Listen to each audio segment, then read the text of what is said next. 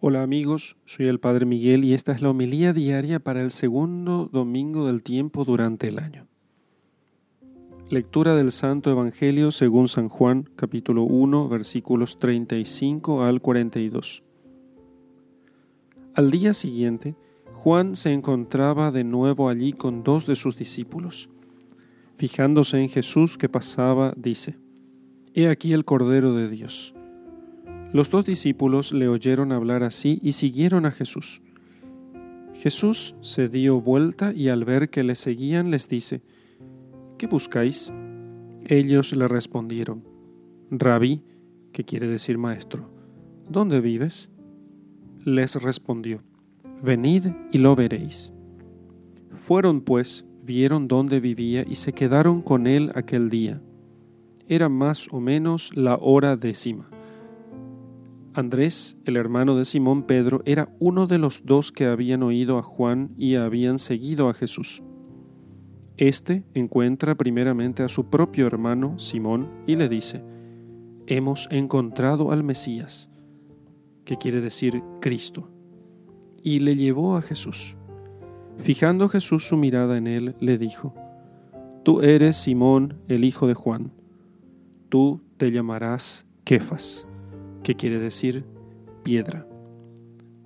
Palabra del Señor. Gloria a ti, Señor Jesús. Queridos amigos, cuando Andrés fue a ver dónde vivía Jesucristo, entonces la experiencia de haber pasado eh, ese día con Jesús, dice, dice el evangelista, dice aquí San Juan, que él había pasado el día con Jesús y que el momento en que fue a, ver dónde vivía Jesús ya era como la hora décima, o sea, más o menos las cuatro de la tarde, más o menos. De tal modo que eh, caía el día y entonces tenía que pasar la noche con él. Pero aquella experiencia cambió completamente el modo de ver las cosas a Andrés, puesto que seguramente quedó largas horas conversando con Jesucristo. De modo tal que al día siguiente, cuando se encontró con Simón, que todavía no era Pedro, entonces le dijo con total certeza, Simón, hemos encontrado al Mesías. Simón, hemos encontrado al Mesías. Quiero concentrarme sobre todo en esas largas horas de conversación con el Señor, eh, en, el atardecer del día, cuando Andrés y el otro condiscípulo de Andrés, se sientan a los pies de Jesús y conversan con Él y pasan el día con Él, en el lugar donde Jesús habita.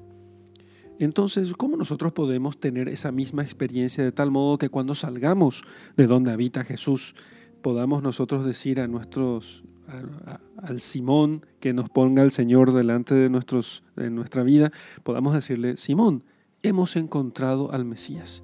¿Cómo puedo hacer yo para que cuando vaya a mi trabajo, a mi estudio, cuando encuentre a mi familia, pueda decirle yo a ellos, familia, amigos, eh, hermanos, he encontrado al Mesías? Eh, todos nos preguntamos cómo puede ser semejante cosa. Entonces, eso solamente es posible en el trato personal, asido, diario con Jesucristo en la oración. Fundamentalmente, en la meditación de las Sagradas Escrituras.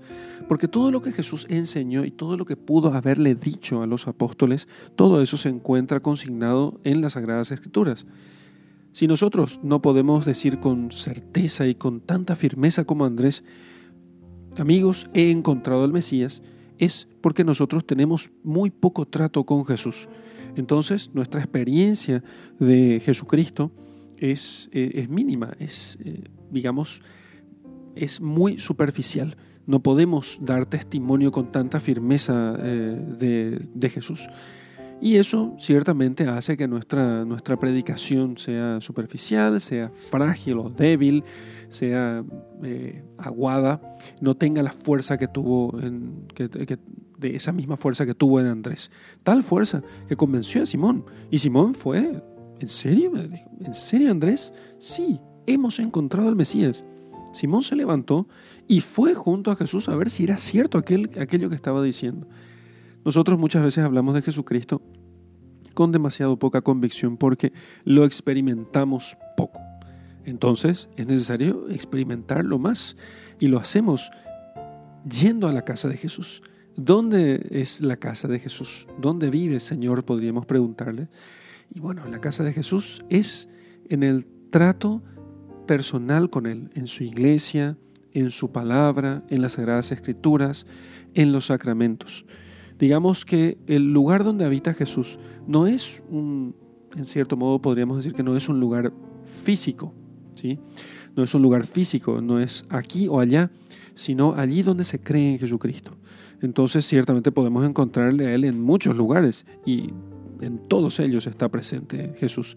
Está Jesús en, el sagrario, está en, el templo donde, donde habita su gloria, está en la meditación de las Sagradas Escrituras, está en el sacramento que recibimos nosotros con fe y devoción, y aún en la oración misma, aún en el más humilde y eh, simple rosario, allí podemos encontrar a Jesús. Entonces, pero es necesario que vayamos. ¿Y qué significa eso? Cuando Jesús le dice, bueno, ¿quieren saber dónde vivo? Ven y vean, vengan y vean. Ven y verás. ¿eh? Y Andrés tuvo que ponerse en camino e ir junto a Jesús. Es justamente lo que no hacemos. De cierto modo, nos gusta sentarnos en el sillón y esperar que Jesús venga a nosotros. No, vengan y vean.